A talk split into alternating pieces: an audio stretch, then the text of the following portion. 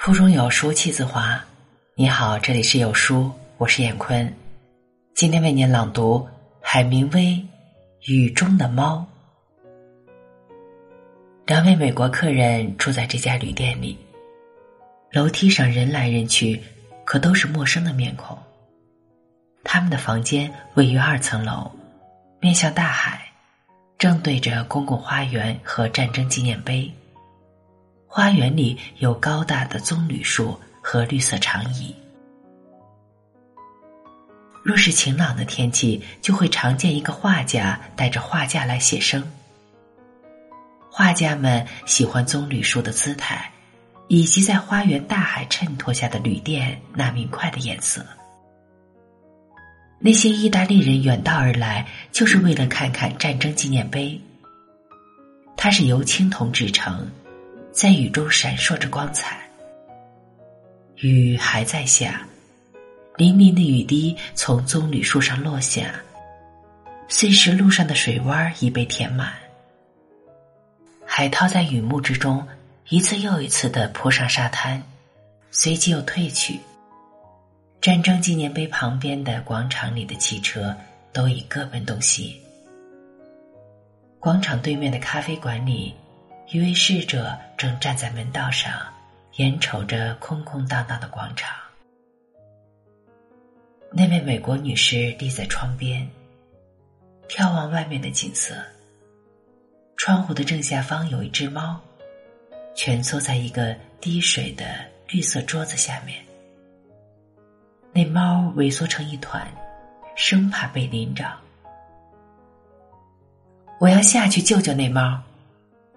女士说道：“还是我去吧。”她的丈夫躺在床上提出：“不，我去。可怜的小猫正在桌子下避雨呢。”丈夫仍在读书，用床头上两个枕头垫起来躺着。别淋湿了，他说道。女士下了楼。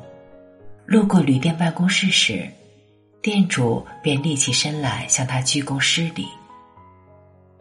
只见他是一位高个子的老者，他的桌子放置在屋内的最底端。下雨了，女士说道：“她喜欢这个店主。”是是，太太，坏天气，天气很不好。店主在昏暗的办公室里，站在桌子的后面。女士喜欢这个店主，她喜欢他接受任何怨言时那种严肃的风度。她喜欢他的服务礼节，她喜欢他那种良好的职业自豪感。她喜欢他那久经沧桑的脸庞和大手。像他一样，他推开门向外看。雨越下越大。一位男士穿着橡胶披肩，正穿过广场，朝着咖啡馆走去。那只猫应该就在右边吧？可能沿着屋檐下便可以过去。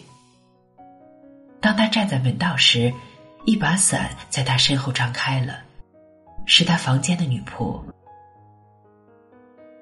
你别淋湿了，他笑道，说着意大利语，显然是店主派他来的。女仆给他撑着伞，沿着那条碎石小路来到窗户下，桌子还在，在雨中洗刷的特别绿，但猫不见了。他顿然大失所望，女仆眼看着他，您丢什么东西了，太太？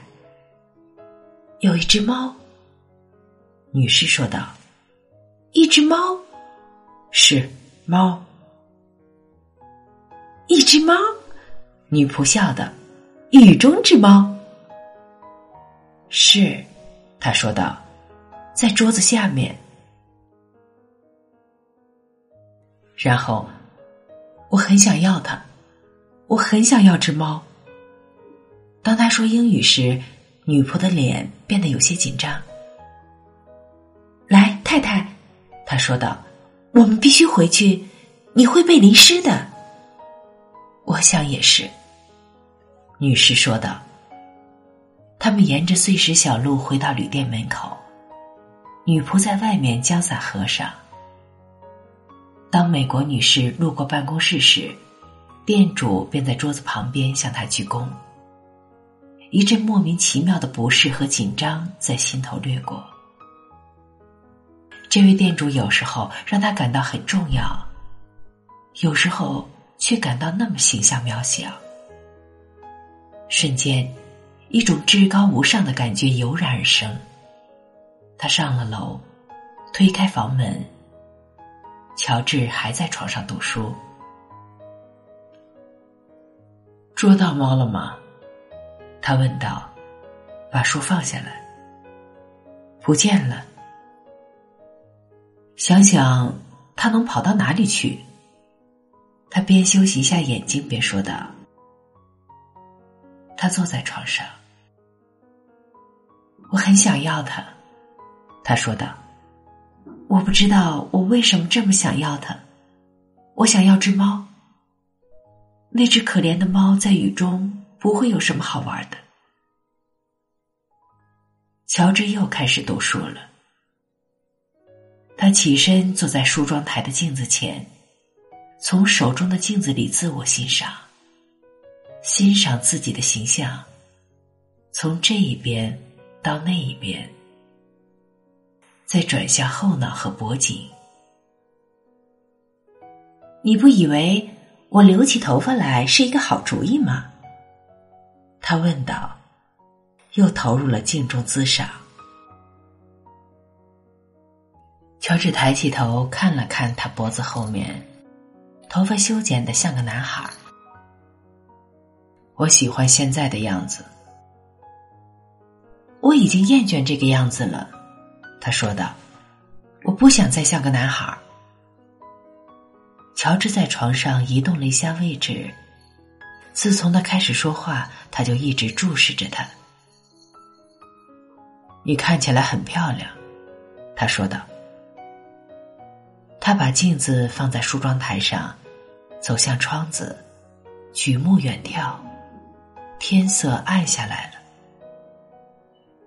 我想把我的头发紧拉到背后，再打一个感觉舒服的结。他说：“我想要一只猫，让它坐在我的大腿上，摸一摸它，它就会咪咪的叫。”是吗？乔治在床上说道。我还想用自己的银器用餐，而且要有蜡烛。我还想一年四季如春。我可以在镜子前梳我的头发。猫和新衣服我也想要。好，别说了，还是去读点什么吧。乔治说着，又继续读他的书。女士在向窗外看去，天色已黑，仍在下雨。不管怎样，我想要只猫。他说道：“我想要只猫。”我现在就想要只猫。如果我不能留起长发，或者有其他的快乐，我总可以有只猫吧？乔治没有注意听，他在读自己的书。妻子从窗口向广场上有灯光的地方看去。有人敲门，请进。乔治说着，从书中抬起头来。门口处站着女仆，她抱着一只龟壳花纹的大猫，那猫紧紧的缩在她的怀里，尾巴还在摇摆。打扰一下，他说：“店主叫我把这个带给太太。”